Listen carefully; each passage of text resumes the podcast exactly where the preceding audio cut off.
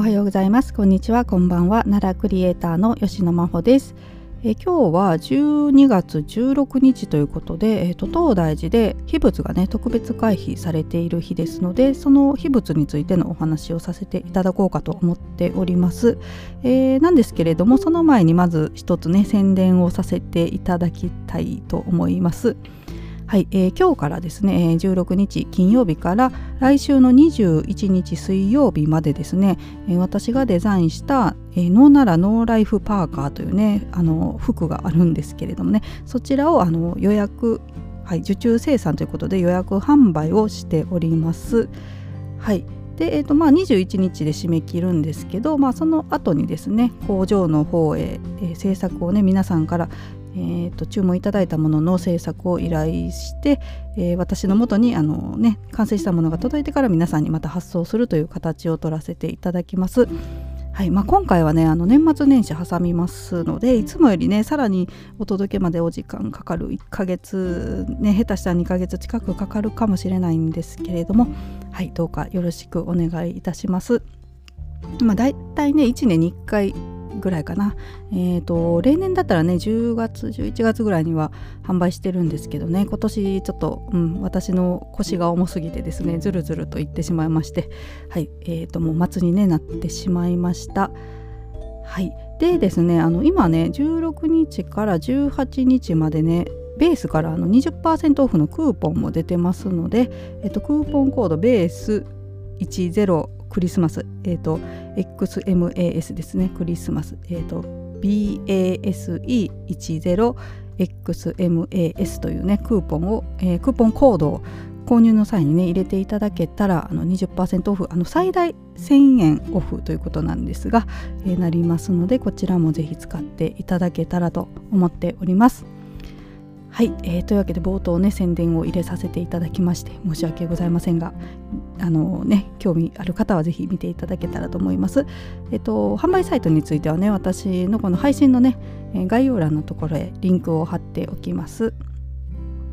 はいというわけで、えっと、本題にね入っていこうと思うんですけれども、え今日はですね東大寺の秘仏特別会費ということで、えっと、春城堂の春城坊長元上人座像国宝と、えあと法華堂の主金剛神龍像国宝と、え海山堂の老弁宗上座像国宝、えこの3つがね、え今日限定ですね1日限定で公開されております。で、えーと、長元上人座像のみですね7月5日も公開されているんですけれどもねあとの2つは、えー、今日1年でね12月16日だけですので、はい、このまあ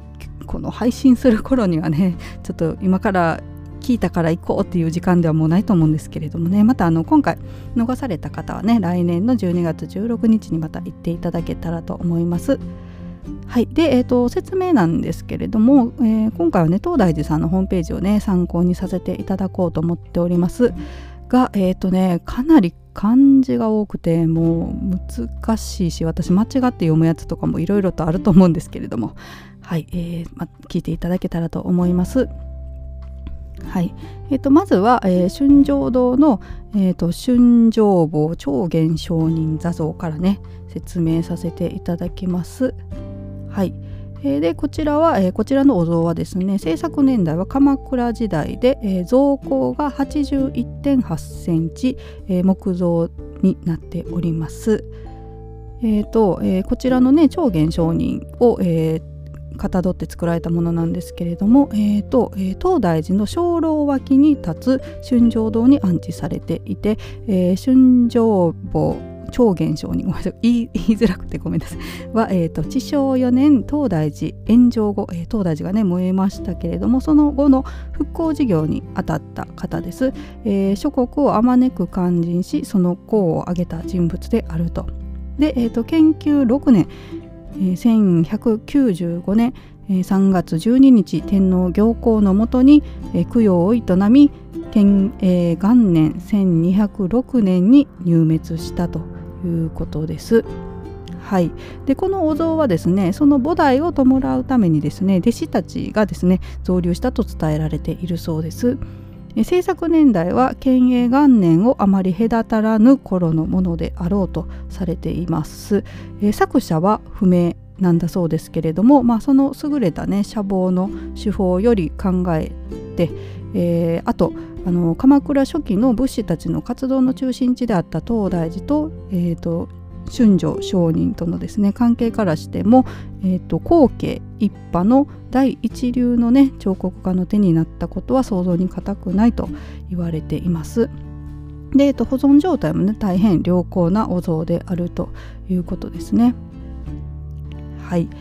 えー、で、えー、続きまして、えー、どうしようかなどっちから話そうかな。えーとまあ、海山堂のね、えーと、ローベン僧正座像からまずさっきお話ししましょうかね。はい、で、えーと、こちらのお像はですね制作年代平安時代です。で造高が92.4センチの木像です。はい、で、えーと、海山堂はですね、えーと、四月堂北側白壁の囲みの中に宝行造りの小さなお堂があるんですけどそちらが海山堂になります。え、東大寺の初代別当の老弁僧正をお祭りしたお堂で国宝に指定されています。はい、でその内陣中央に八角造りの厨子が据えられ国宝の僧正像が安置されています。え、がっしりした体育に気根をみなぎらせた肖像彫刻の傑作であるということです。はい、で、えーと、ローベン僧正は一説には持統天皇3年689年相模の国、えーと、現在の神奈川県ですねの、えー、塗部市の子として生まれて義援僧正に支持されたと言われていますが別伝ではですねえーと、近江百済市の出身で幼児、えーと、幼児ってあの幼い頃ですねに、えーと、わしにさらわれて義援僧正に育てられたとも言われております。はいでえっと、東大寺の前身寺院である金正寺に従した後東大寺の創建に尽力されて天平法寺7年763年に総上位に上って法紀4年773年ウルー11月16日に、えーと、戦火をされました。それから246年後の勧進3年1019年初めて漁期法要が営まれましたが、えーと、海山堂はその時に創建されまして安置の肖像像も、えー、肖像像 ごめんなさいも、えー、同時に造立されたと言われているそうです。えー、ただですね肖像像についてはですねその重厚なね作りとか鋭い絵文表現などから様式的には9世紀後半の作とするという説もあるということです。で、えっと、事物のねあの手に持っている、えー、如意は逗子内の杖とともに、えーと、僧侶居合の品と伝えられていると、はい、いうことです。はい、ごめんなさい。僧正像めちゃくちゃ言いづらくて 何回も噛みましたけど。はい、ということですね。はい、続いて、えー、と最後ですけれども法華堂に祀られている、えーと、主根合神龍像についてお話をします。はい、こちらもね国宝ですが、えーと、制作年代奈良時代で造高が173センチです。はい、で、えーと、説明に入っていきますが、えー、まずですね主根合心臓っていうのは何かと言いますと、えー、今後書というね宝具があるんですけど、えー、今後書を取って手に持ってね仏法を守護する神のことで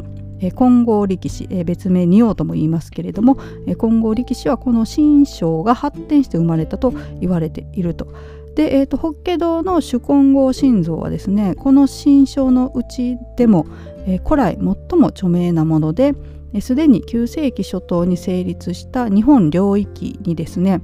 法華堂本尊福建作観音立像の背後の図紙内に北面して祀られていたと記されているということですね。はい、で目を怒らせて口をカッと開いて今にも怒号とともに今後書を振り振り下ろそうとする一瞬の姿が見事に捉えられた像であると書かれております。はい、でこの像の成立時期については諸説あるということなんですけれども東大寺の前身寺院である金正寺、えー、時代のですね老弁によって発願されたとすることは間違いないとされています。でまたですね元取りの元結いの紐の端が欠損している。えこれあの頭にねリボンみたいなのついてるんですが片方ねなくなってるんですよね。はい。その欠失欠損しているのはですね、えー、典型2から3年、えーと、939年から940年の平将門の乱の折にですね主金剛心臓の前で、えーと、将門中東、はいえーと、打ち取るということですね。中東の規制、えー、と祈願というかお祈りですねを行ったところ大鉢大きな鉢となって東方に飛び去って将門を指して乱を平定したからだとされていて、えー、とこの像の領域伝説の元となっているということですね。はい、だからあのリボンのね片方がこうちぎれてそれが蜂になって飛んでいって平の正門を打ち、まあ、刺し殺したと言われているということです。はい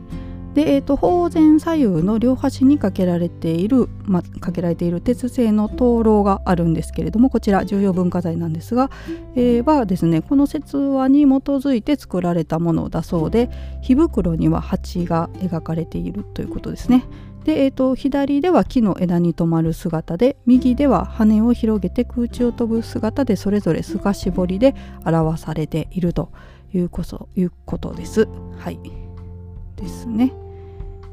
はいというようなねお像今の説明したね3つが今日公開をされております。えー、私ね実際に見たのがねあのローベン僧正座像だけなんですよ。あとの2つなかなかね12月16日毎年まあ今年もですけどえー、予定があってね行けないっていうことが続いておりましてですねでローベン僧正座像だけねあのーえーと、奈良博の方へ、えーとね、来られてたことがあってその時に、えーとね、見ることができたんですけれども私ねなんか想像してたよりものすごく綺麗でしたね。うんあのやっぱり色彩がねすごく残ってるんですよね。あの秘仏にしてるからっていうのもあるかもしれないんですけれどもねはいなんかそんなに古いものに見えなかったっていうね印象があります。はい、でドローベン総上座像はあどうかな書いてないか。はい、玉眼とかは入ってないのかな。いやでもすごいねあの生々しいお像でしたね。はい、というわけで、えーと、今日はですね、えー、東大寺の秘仏特別会費の日ということでお話ししてみました。はいすいません。まだ下回ってないんですがね。はい、えー、というわけで今日も最後まで聞いてくださってありがとうございました。ちょっと明日以降ねあのしばらくまた奈良へ帰るのでお休みするかもしれませんがよろしくお願いします。それではまた。さようなら。